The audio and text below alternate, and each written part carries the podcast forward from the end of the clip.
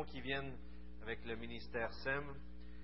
SEM, c'est aussi dire qu'on n'est pas insensible aux douleurs et aux souffrances des autres, mais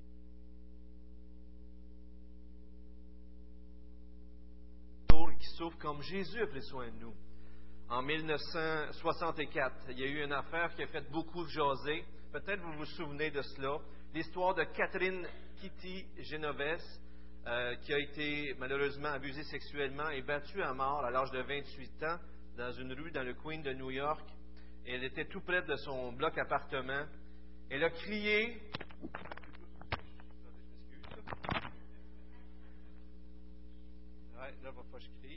Elle a crié pendant que ces choses arrivaient. Il y a eu des témoins, mais les témoins n'ont rien fait. Et c'est ce qui a fait euh, quand même beaucoup jaser dans cette euh, histoire, c'est qu'il y avait des gens, il y a eu des témoins, mais il ne s'est rien passé. Cette personne a été attaquée, abusée, tuée, et personne n'est intervenu.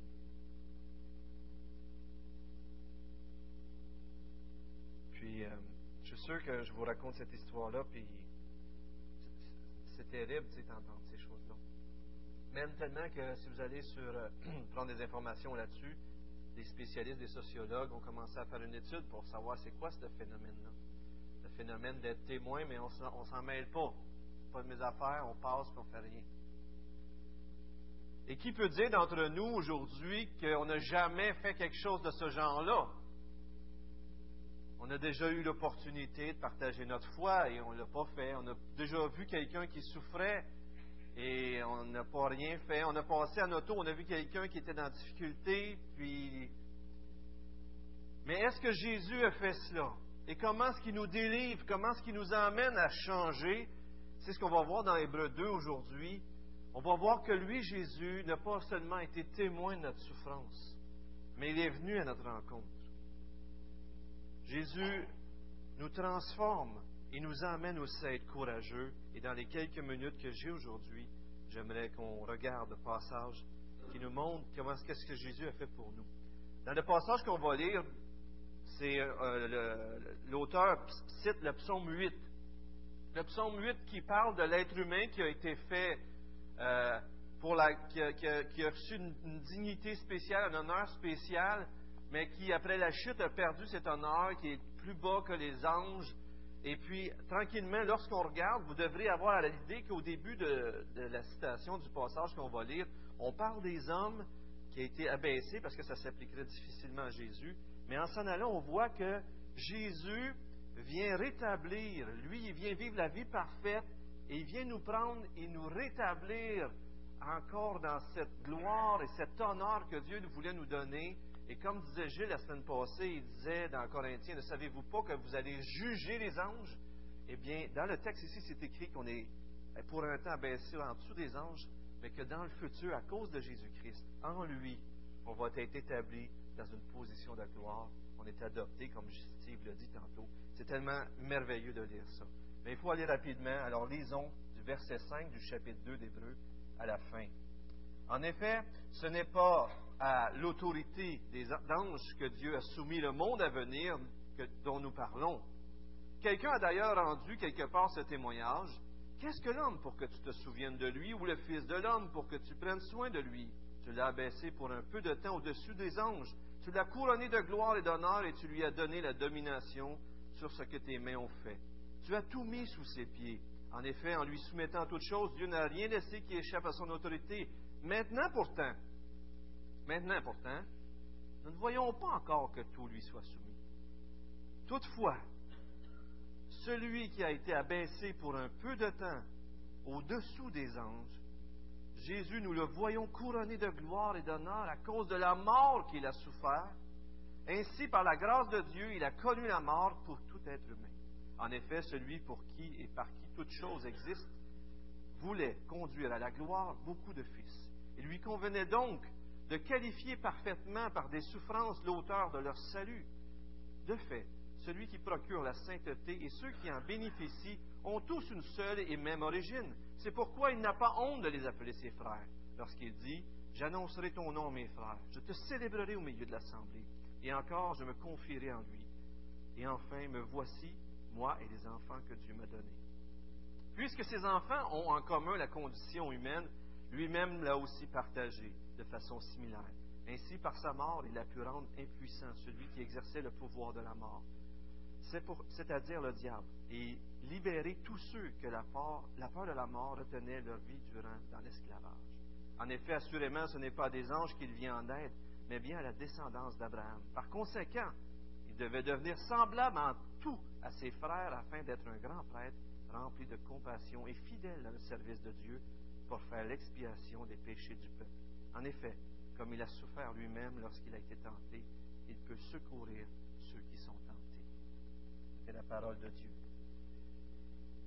Donc, comme, je vous dis, ici, il y a cette idée d'image où ce que Dieu nous voulait nous a donné une position d'honneur que nous avons perdue à cause du péché, mais que c'est comme, imaginez-vous un, troupeau de cheval qui, euh, euh, qui, sont en perte de contrôle, qui vont directement vers euh, un précipice, ils vont, sont, sont voués à la mort, et puis là, vous voyez un chevalier qui vient, qui prend la tête du troupeau et arrive à les rediriger pour pas qu'ils aillent vers la mort, mais qu'il les en sauve de ce précipice.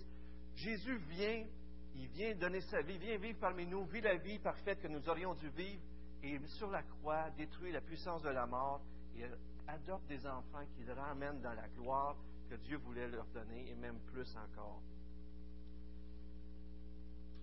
Qui d'entre nous n'a jamais vécu euh, l'expérience euh, de dire, avant, je, je comprenais avec ma tête quelque chose, mais là, je l'ai vécu dans ma vie, et puis là, maintenant, je sais ce que ça veut dire.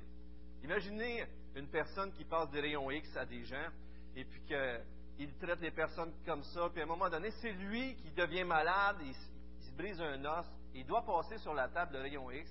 Puis là, il passe sur la table avec ses confrères, et puis il se rend compte que c'est froid une table. Il se rend compte que les gars, euh, ouais, ils bardassent pas mal, puis il sort de là, puis il dit après ça, il dit, ouais, je pense que je ne traiterai plus jamais mes patients de la même façon. Vous comprenez cette idée-là, hein? Qui d'entre nous, des fois, n'ont pas parlé, euh, certains peut-être, de dire euh, Moi, je n'ai jamais eu de combat comme ça. Puis là, à un moment donné, tu vis ce combat-là ou un autre combat, puis qui te dit Ouais, ok, je comprends pas mal mieux à ceux qui ont des combats. Souvent, les mieux placés pour aider les personnes qui ont de la difficulté avec l'alcool, ce sont ceux qui ont déjà eu la difficulté avec l'alcoolisme. Et ils les comprennent, ils comprennent mieux ce qu'ils vivent. Le texte d'aujourd'hui nous fait comprendre que Jésus-Christ est venu vivre, a été tenté comme nous en toutes choses, sans péché. Mais Jésus-Christ a passé sur la table. Est-ce qu'il y en a ici qui ont déjà entendu parler de se faire opérer? Sûrement tout le monde. Mais qui par après ont été opérés. Et là, ils ont compris c'était à quoi être opéré. Il y en a qui ont vécu ça, des opérations. Et puis là, les gens disent j'ai été opéré. Ah oui, c'est pas drôle, tu sais. Et là, toi, tu passes par l'opération. Tu te fais donner la piqûre du sang dessin. Et puis là, tu es sur la, chaise à roulette, chose à roulette, là, puis, là, tu t'attends, là, tu vois ouvrir les portes, puis tu vois toute euh, la table d'opération, les ustensiles. Puis là, tu as le goût de te lever puis t'en aller. Tu te dis, qu'est-ce que je fais là? J'ai peur, je veux m'en aller. Puis là, il y a quelqu'un qui pose sa main, puis la personne, la garde, a dit Vous en faites pas, ça va bien aller, ça fait tellement du bien. Mais là, tu passes à l'opération, puis tu es stressé, puis là, la personne a dit Compte jusqu'à 10, puis 1, 2, 3, puis tu te réveilles, puis oh, tout est fait. Vous avez connu ça? Une personne qui vit l'expérience elle-même voit les choses tellement différemment. C'est ce que Jésus a fait.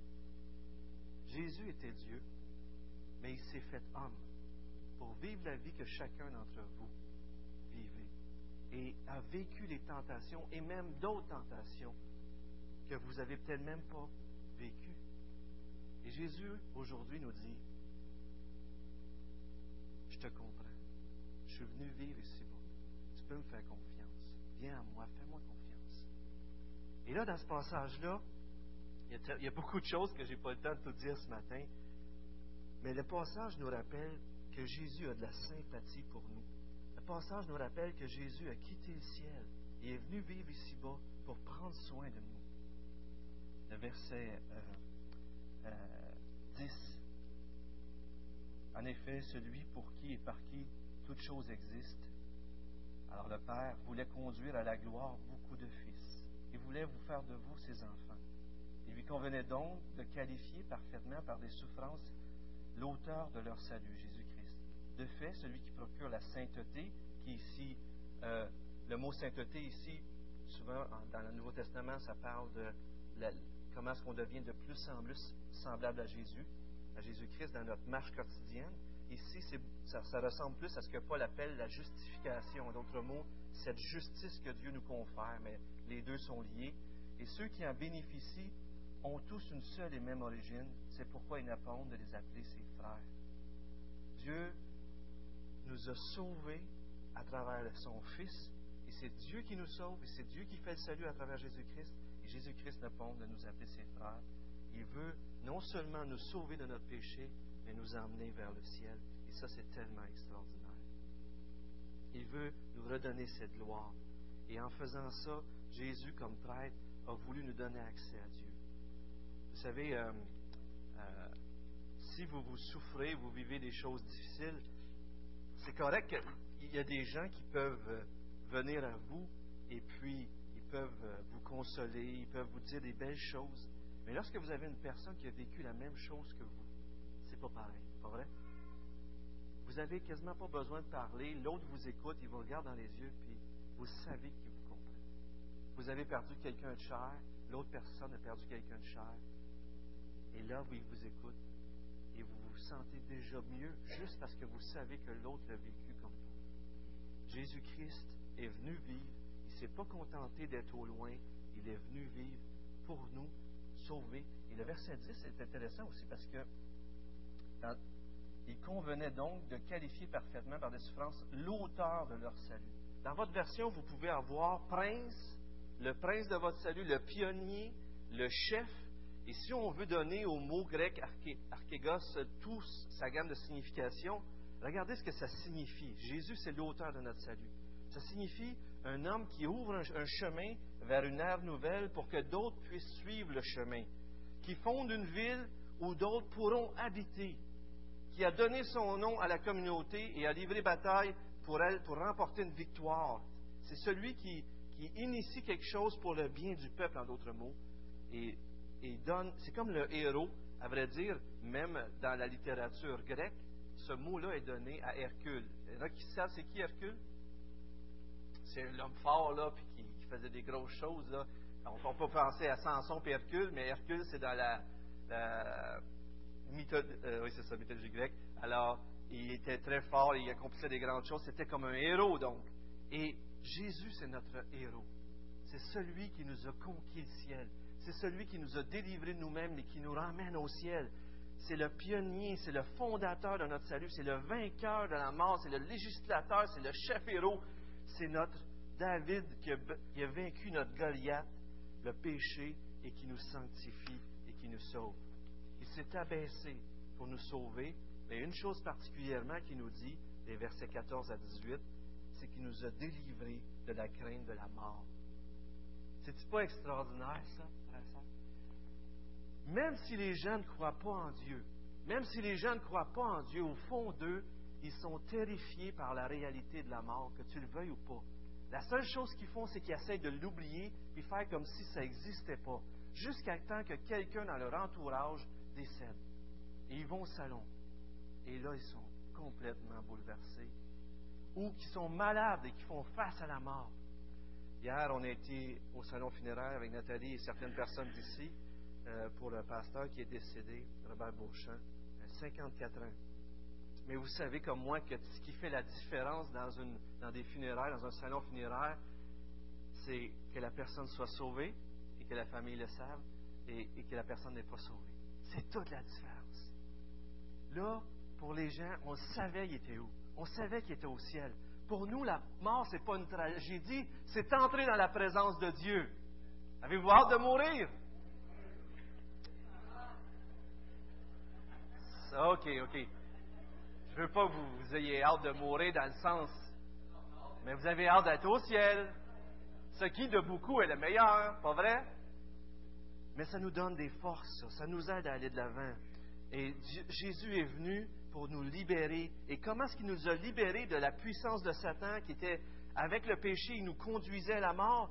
Jésus, sur la croix, est mort. Par sa mort, il a vaincu la mort et Satan n'a plus de pouvoir sur nous.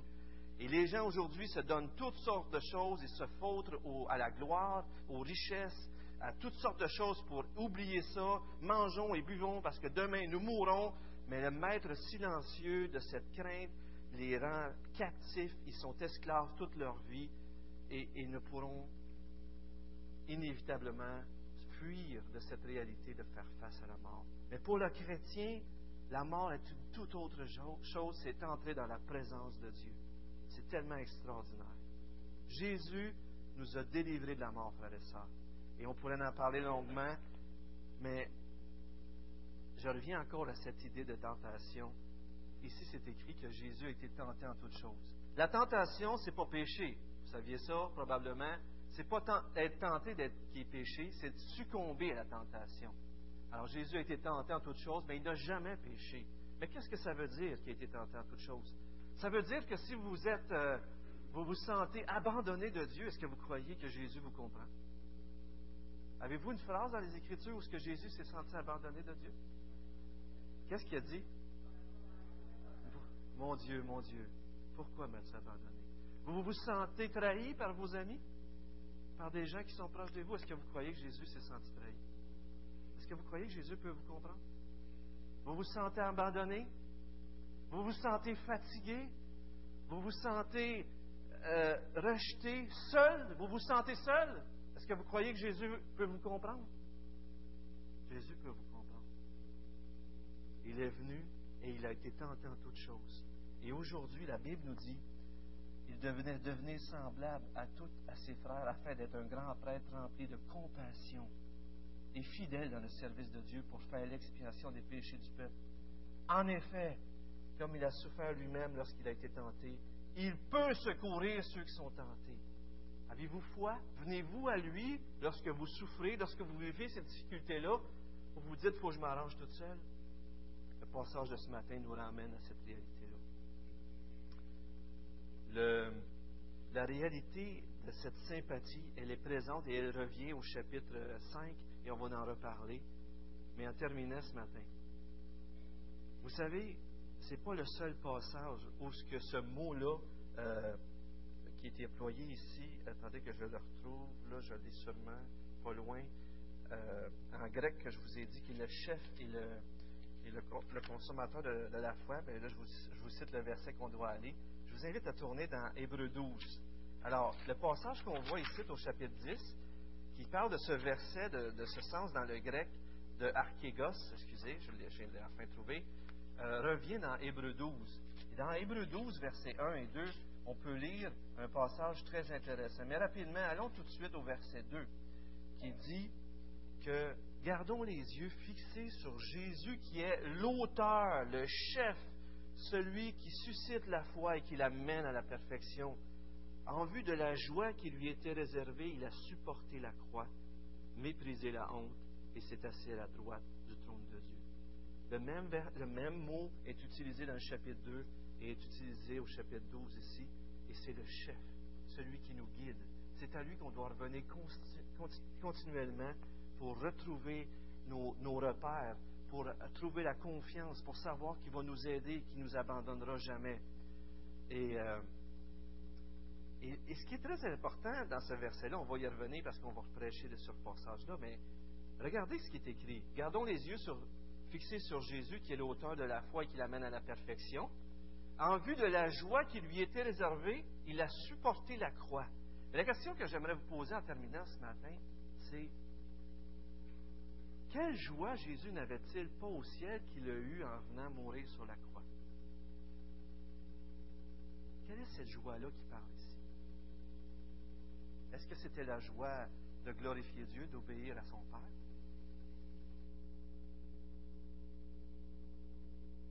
donner sa vie, mais pourquoi? Qu'est-ce qui lui apportait sa joie? Vous savez, c'est que ça nous fait réaliser qu'il semble manquer c'était de faire la volonté de Dieu, mais il la faisait aussi. Elle était ensemble dans, l'obéissance, dans l'éternité. Mais ce qui manquait, c'était vous et moi. Avez-vous déjà réalisé que la joie que, Jésus voulait avoir, que la joie, le courage, une femme qui accouche, elle dit-tu aux gens, je vais vous montrer, moi, comment je suis bonne, puis je vais accoucher. C'est ça qu'elle dit, une femme qui accouche?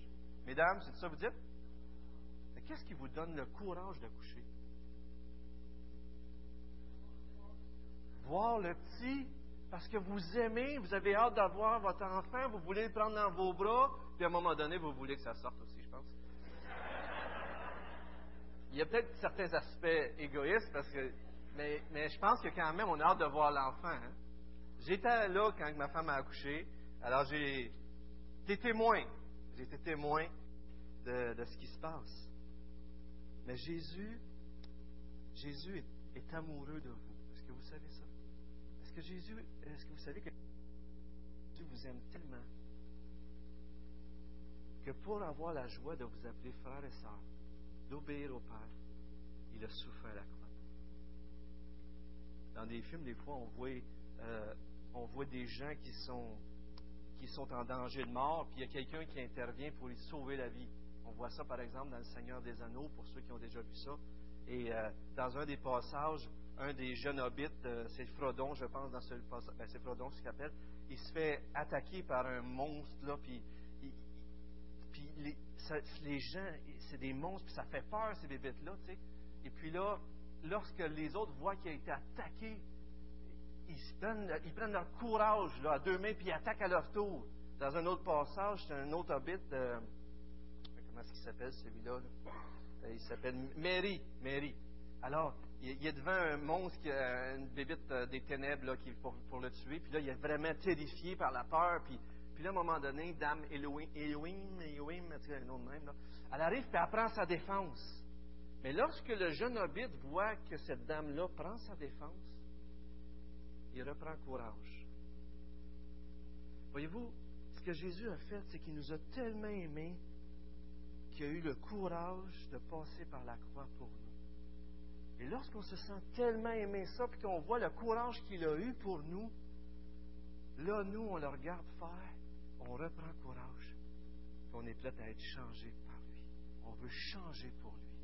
On est prêt à faire des choses courageuses pour Dieu, parce que lui nous a aimés le premier, nous, on est prêt à aimer en retour. Voyez-vous, est-ce que vous comprenez comment Dieu vous aime? Est-ce que vous et le plus vous allez réaliser ce que Jésus-Christ a fait pour vous à la croix, le plus vous allez comprendre le sacrifice qu'il a pour vous, le plus vous allez comprendre qu'il vous aime, le plus vous allez vous confier en lui, le plus Saint-Esprit va vous transformer, le plus vous allez avoir le courage de faire des choses folles pour Dieu, vous allez avoir le, le courage d'être transformé. Seigneur, le temps est court ce matin, mais J'aimerais te demander, Seigneur, de nous faire réaliser de quel amour tu nous as aimés. Nous faire réaliser, Seigneur, que tu peux compatir à toutes nos souffrances, tu peux tu compatis à toutes nos tentations. Et Seigneur, lorsqu'on souffre la, la, solitude, le rejet, la trahison et toutes ces choses des êtres humains qu'on vit, tu l'as vécu et même plus, Seigneur. Et tu nous invites à aller vers toi. Tu nous invites à aller te voir et à se laisser aider par toi. Seigneur, tu nous invites aussi à comprendre ton amour ce matin. Tu nous invites à comprendre que tu nous as tellement aimés, tu voulais tellement qu'on qu qu devienne tes frères et tes sœurs, que pour cette joie, tu as, subi la croix. Eh bien, Seigneur, en retour, reçois notre amour à nous aussi, Seigneur. Donne-nous ce courage pour qu'à notre tour, l'amour courageux dont tu nous as aimés nous remplisse de courage pour vivre pour toi. Vivre d'une façon digne de ton appel. Vive pour ta gloire, vive complètement, pas tiède avec le monde, mais vive pour toi, Seigneur. Fais-nous comprendre ton amour, pour que, rempli de ton amour, on puisse être engagé totalement pour toi. Transforme-nous, Seigneur, au nom de Jésus-Christ, on prie. Amen.